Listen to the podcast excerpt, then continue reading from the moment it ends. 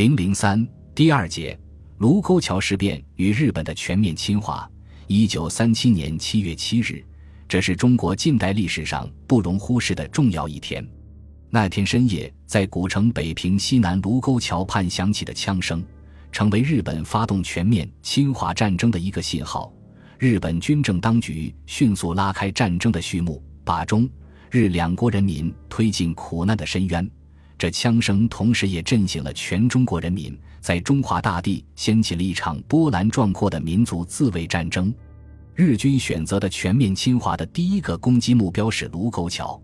卢沟桥位于北平西南的永定河上，历来是北平通往内地的交通要道。明代末年，在桥东头建造了一座拱卫京城的城垣，后来称为宛平城。在卢沟桥北不远。平汉铁路桥横跨南北，中国军队控制这个咽喉地带后，进可以攻，退可以守。而一旦该处被日军控制，则北平将处于孤立无援的境地。由于卢沟桥具有如此重要的战略地位，所以华北日军早已把目光盯住卢沟桥。华北日军已称中国驻屯军，最初是根据1901年签订的《辛丑条约》而设置的。称清国驻屯军，中华民国建立后改称中国驻屯军，司令部设在天津，其兵力根据中日两国关系的形势而时有增减，大体在千人上下。一九三五年，日军利用换防的机会，将兵力增加到一千七百七十一名。一九三六年，广田内阁决定增强中国驻屯军，其定员总数达到五千七百七十四名。并实行新编制，军司令官由天皇亲任现役将军担任，兵员由一年交替制改为永驻制。改编后的驻屯军设军司令部、旅团司令部、步兵第一、第二联队以及战车队、骑兵队、炮兵队、工兵队、通信队、宪兵队、医院和仓库。新编制于同年六月上旬编组完毕。驻屯军司令部。第二联队及军直属部队驻扎天津及丰台，其他步兵部队分布于塘沽、滦州、山海关、秦皇岛等地。步兵旅团司令部及第一联队驻北平。一九三六年七月，日军第一联队第三大队强行进驻北平西南部的丰台，与当地中国驻军发生冲突，中国驻军被迫从丰台撤出。丰台是连接北宁县和平汉线的铁路交通枢纽，是平津地区重要的战略据点之一。丰台不是辛丑条约规定的各国驻兵地点，日军强占丰台，无疑是对中国主权的严重侵犯，同时也给驻守平津地区的中国第二十九军造成很大威胁。日军占据丰台后，为以后新的侵略行动创造了有利条件。这就进一步加剧了华北的紧张局势。进入一九三七年后，日军在华北地区的军事活动空前频繁。三月上旬，日本参谋本部将驻华武官喜多诚一、中国驻屯军参谋、关东军参谋等召回东京，商议对华问题。春夏之间，教育总监本部、参谋本部及陆军省的高级官员先后来华北视察。他们有的深入张家口、大同、济南等地，有的甚至还探查北平郊外第二十九军的防地。与此同时，华北日军也不断进行各种军事演习。至五六月间，驻丰台日军的演习从白天延续到晚上。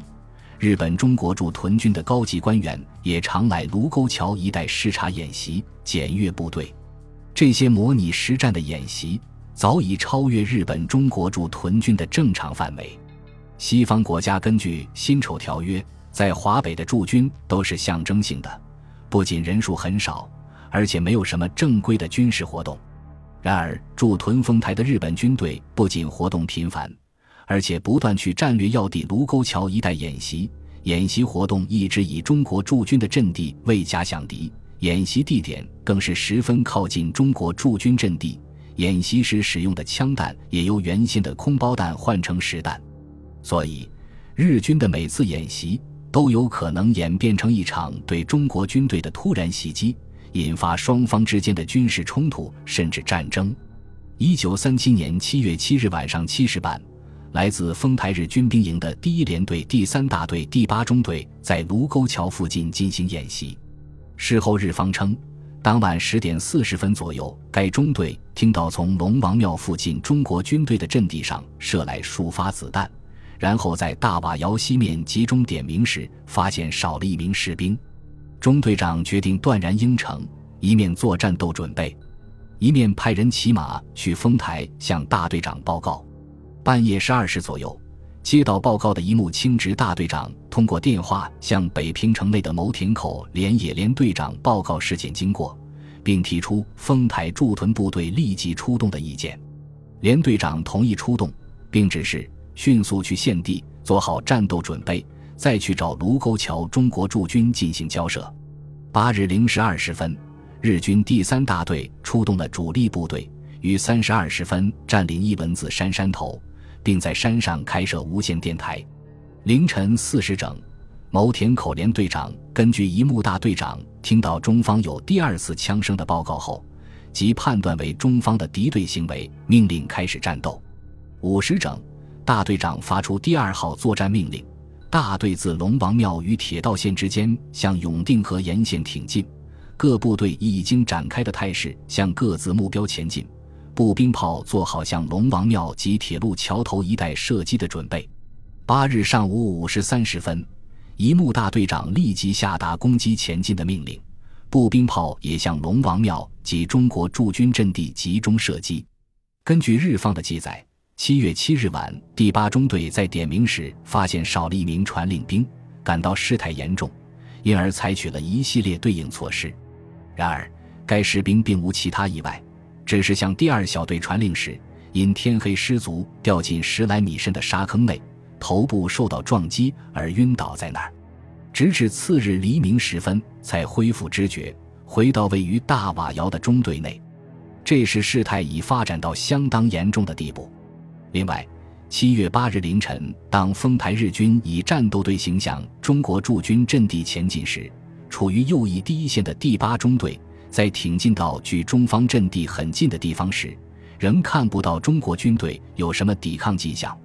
仅从上述由日军当事者所陈述的经过中，即可以清楚地看出，所谓卢沟桥事变，实际上是由日本丰台驻军一手挑起的。不论射击之事的真相如何，七月七日晚上在卢沟桥一带演习的日本军队没有受到任何损伤。如果日本军队不想蓄意挑起事端的话，中日两国军队的武装冲突绝不会发生。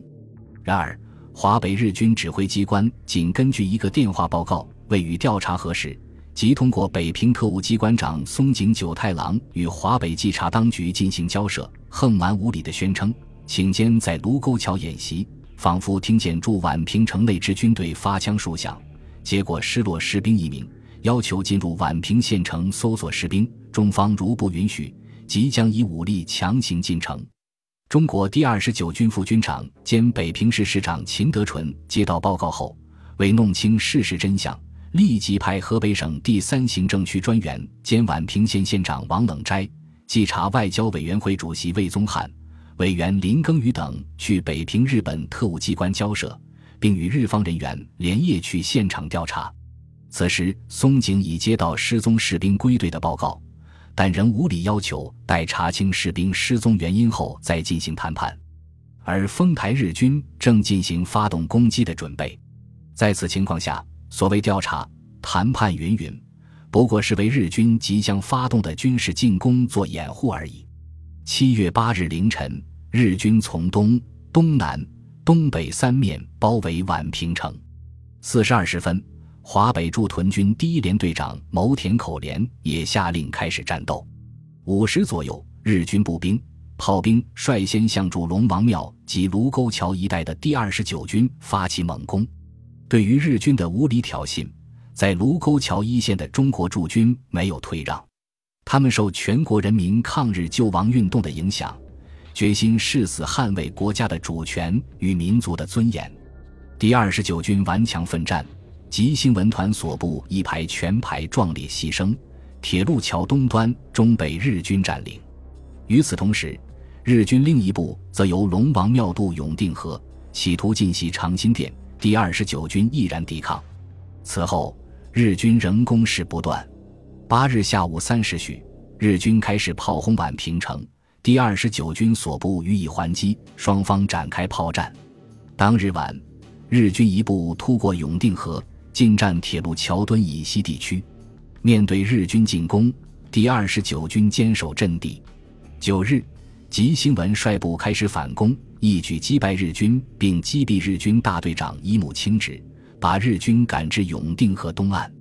此后，日军改变策略，他们一面抓紧部署新的进攻，同时又提出和平解决的要求。当日十时半起。中日双方部队向永定河东西岸后撤，等候谈判解决。华北地方当局与日方的最初会谈还是有结果的，这就是九日秦德纯与松井久太郎达成的口头协议，双方立即停止射击，双方军队各撤回原防地，宛平城防由冀北保安队担任。但是，在事变现场的日军于七月十日夜间袭击中方，占领了龙王庙。次日，第二十九军反击，收回了失地。本集播放完毕，感谢您的收听，喜欢请订阅加关注，主页有更多精彩内容。